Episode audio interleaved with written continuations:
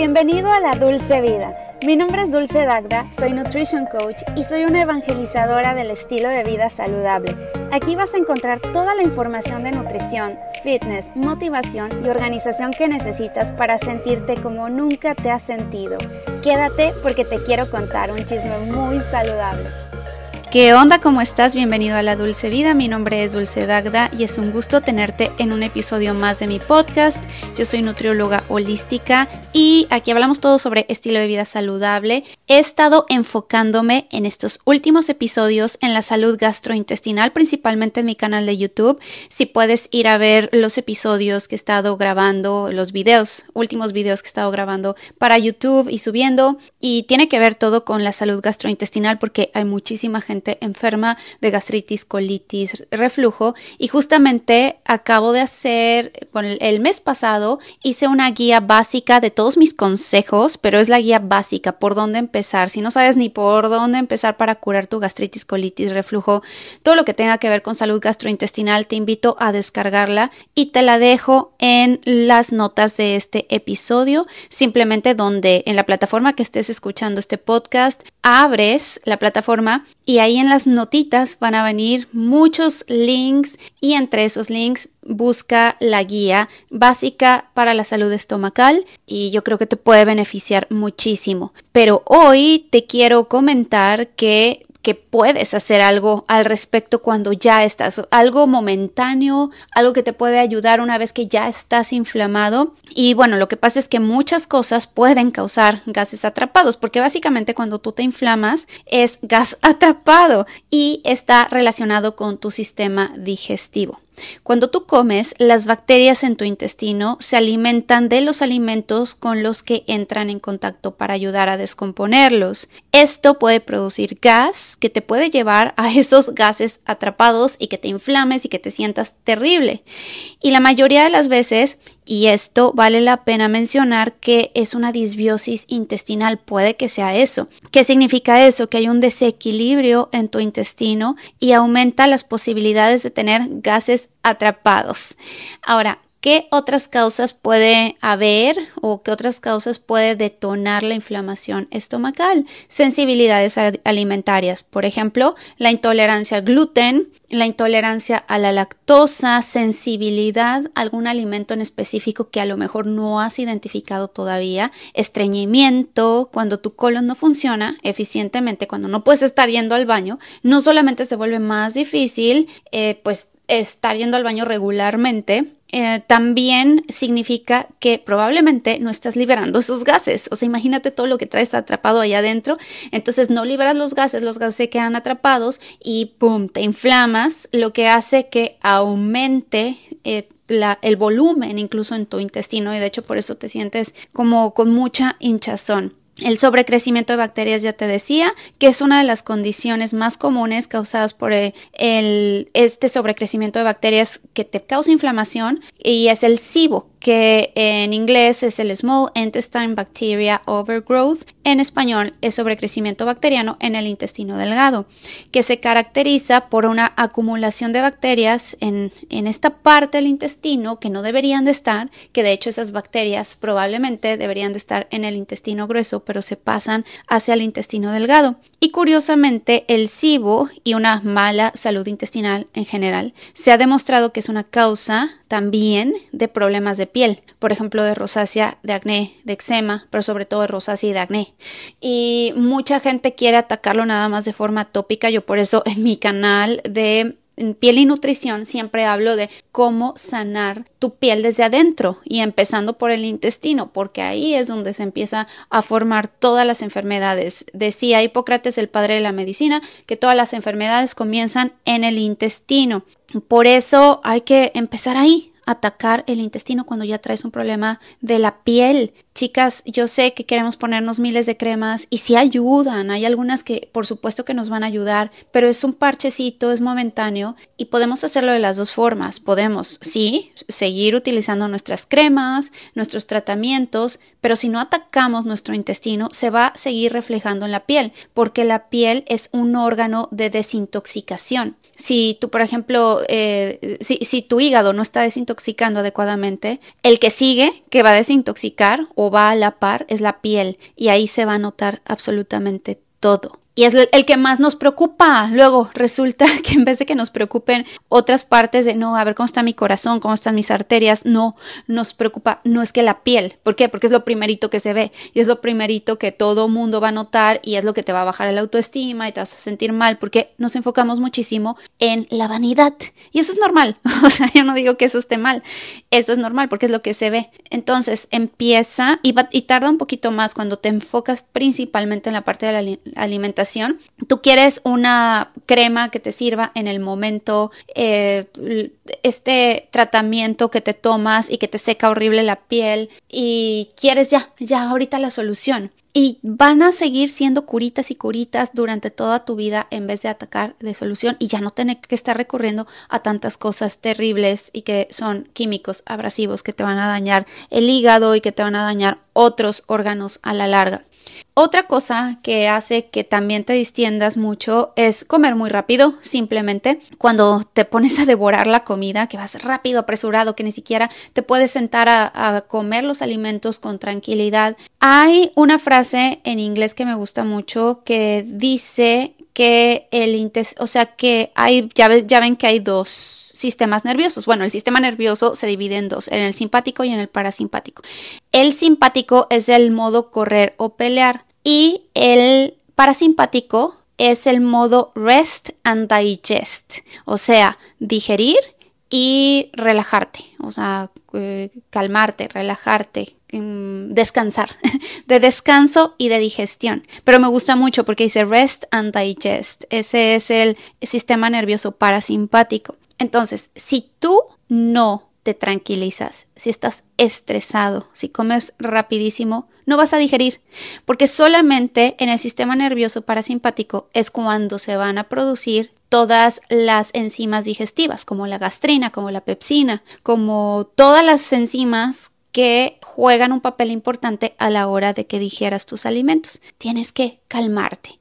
Tengo un cliente que justamente tuve hoy una consulta con él y estábamos platicando que ya está prácticamente del otro lado ya se le quitó el dolor que tenía durante todo el día, todo el tiempo, no importa lo que comiera, y ya se le bajó muchísimo, solamente sigue teniendo un dolorcito, un dolorcito por las noches, pero se le desapareció por completo cuando estuvo con amigos, con familia, cuando la pasó muy bien, y me decía es que no sé por qué, y yo le dije yo sí sé por qué, porque tu problema viene de origen, por supuesto, tiene mucho que ver con lo que te has estado alimentando, pero el problema principal que tú estás presentando en este momento es el estrés. Cuando tú estás estresado, no puedes tener una producción adecuada de ácido estomacal. Y al no producir ácido estomacal, ¿qué va a pasar? Que no vas a romper las proteínas, que no vas a absorber nutrientes, que se te va a regresar la comida. Tienes que relajarte. Y yo sé que suena bien fácil decirlo, relájate y ya. No, tienes que hacer una terapia, meditación, ejercicio, algo que a ti te funcione.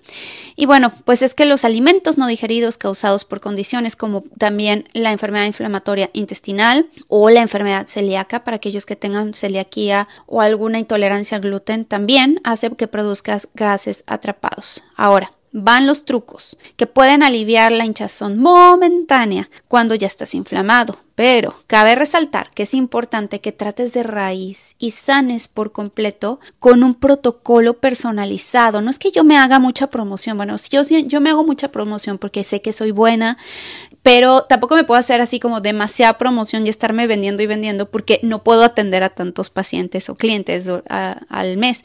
Que la otra vez ya hice el disclaimer, la aclaración de por qué digo clientes. Una persona por ahí se sintió aludida y me dejó un comentario de es que ya no somos pacientes, ya no, ya no les importamos, somos clientes, nada más piensan en dinero. No, no, no, a ver amigos. Yo vivo en Estados Unidos y acá las reglas son claras. Y hay, y hay que tener cuidado, es truculento lo de las reglas. En México, por ejemplo, tú puedes decirle paciente aunque tú seas, no sé, un entrenador personal si tú quieres y no te va a pasar nada. Aquí en Estados Unidos las reglas son claras y si tú eres nutriólogo, o nutricionista o nutriólogo, es nutritionist, holistic nutritionist, nutriólogo holístico y no eres registered diet clinician con la credencial de poder practicar o hacer tu práctica en hospitales, entonces son tus clientes, no son tus pacientes. Y de hecho, incluso entre los registered dietitians en muchas ocasiones, si ellos no practican en hospitales, tienen que decir clientes, ¿ok? Nada más para hacer esa aclaración. Es muy diferente. A mí no me ha interesado trabajar ni en hospitales ni con personas que tengan alguna enfermedad. Yo solamente apoyo a gente que quiere mejorar su salud, pero que no tiene una enfermedad importante, como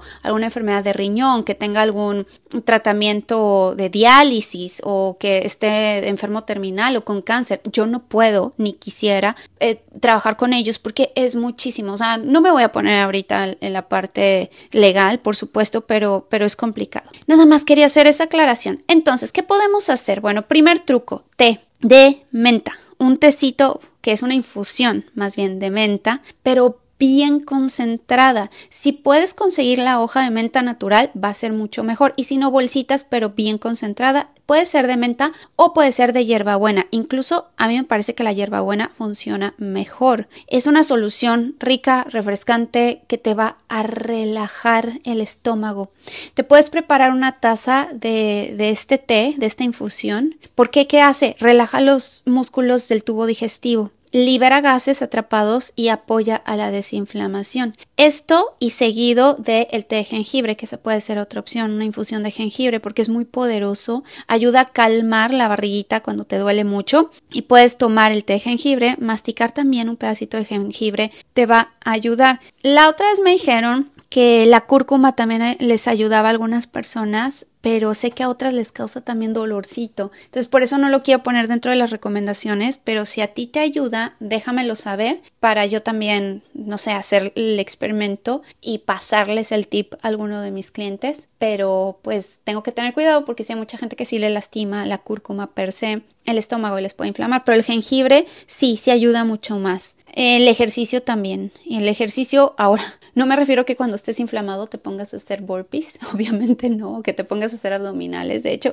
es un tip que te paso, no te acuestes después de comer o incluso durante el día, no te acuestes, no hagas siestas. Si vas a hacer una siesta por alguna razón, hazla si puedes sentado. Si tú padeces de inflamación, en cuanto tú te acuestes, el proceso de digestión en una persona que tiene problemas gastrointestinales es muchísimo más lenta y si tú te acuestas se va a detener el proceso de digestión y te vas a inflamar, se van a atrapar muchos gases ahí. Entonces no te acuestes, no hagas abdominales y si vas a hacer ejercicio de preferencia que todos los ejercicios que hagas sean parados si comiste algunas horas antes. Y el ejercicio que puedes hacer cuando estás inflamado es caminar, así de simple. Salte a caminar, no te quedes sentado y no te quedes sentado sobre todo después de comer, porque cuando caminas se acelera el proceso de digestión y por otro lado ayudas a sacar esos gases y también ayudas al control glucémico a que no se te eleve tanto la glucosa. Si se te eleva la glucosa, también impides un poco el proceso digestivo.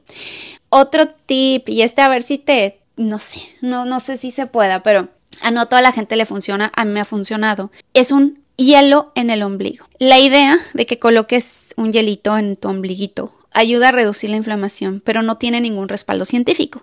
Yo casi toda la información que vengo a compartirte aquí, la mayoría, tiene respaldo científico. No hay evidencia concreta, pero eso no quiere decir que te vaya a hacer daño. a mí me pasó este tip un médico de medicina tradicional china hace pues ya mucho tiempo, como yo estaba en un programa, yo era conductora de un programa y me tocaba la sección de salud siempre. Les digo, desde entonces a mí me encantaba la parte de salud y ya fue cuando después me, me decidí a ser nutrióloga, pero me gustaba mucho. Entonces yo trabajaba como conductora y estaba entrevistando a un doctor chino y me, bueno, de medicina tradicional china, era mexicano el doctor, y le dije algún tip para la gastritis, porque yo desde entonces ya padecía de inflamación y gastritis y me dijo un hielo en el ombligo y la explicación de él es que en la medicina tradicional china se, mm, se, manejan a las personas como tienes un lado caliente y tienes un lado frío. Entonces, si tú tienes, estás produciendo mucho calor en tu estómago o si o tienes gastritis es mucho calor y lo contrarrestas con el frío del hielo y sí ayuda. A mí me ha ayudado, me ha apoyado en algunas ocasiones. Si escuchan ruidos porque acaba de llegar mi esposo y abrió el garage. el que sigue es carbón activado una o dos cápsulas de carbón activado pueden ser también una salvación en el momento, porque el carbón activado se crea calentando el carbón común para hacerlo muy poroso y utilizan carbón orgánico. Espero que compres carbón orgánico, carbón activado orgánico. En Estados Unidos lo puedes pedir como activated charcoal, así es como se conoce y los espacios adicionales en el carbón atrapan las moléculas de gas y reducen los gases que causan la hinchazón. Sin embargo, no puede utilizarse por temporadas prolongadas porque también atrapa los minerales y te pueden desmineralizar en periodos muy largos. Y otra cosita, otro tip, truquito, medio vaso de agua con vinagre de manzana y limón. Si no has visto, creo que más bien no has escuchado el episodio anterior donde hablo dos episodios anteriores donde hablo sobre limón. Escúchalo, chécalo. Pero tanto el limón como el vinagre son ácidos, pero no tan ácidos como el ácido clorhídrico. O bueno, como debería de ser tu ácido clorhídrico, debería estar muy muy ácido. El problema es que cuando tienes mala o baja producción de este ácido, no rompes proteínas y te inflamas y es, cuando bebes limón o vinagre o ambos al mismo tiempo te baja la inflamación porque definitivamente puedes estar sufriendo de hipocloridria, que es una producción de ácido clorhídrico eh, muy bajita. Y nuevamente el estómago tiene que estar ácido, no neutro, ni mucho menos alcalino. Quien te haya dicho que hay que neutralizar los ácidos estomacales, no, tienes que acidificar tus ácidos estomacales.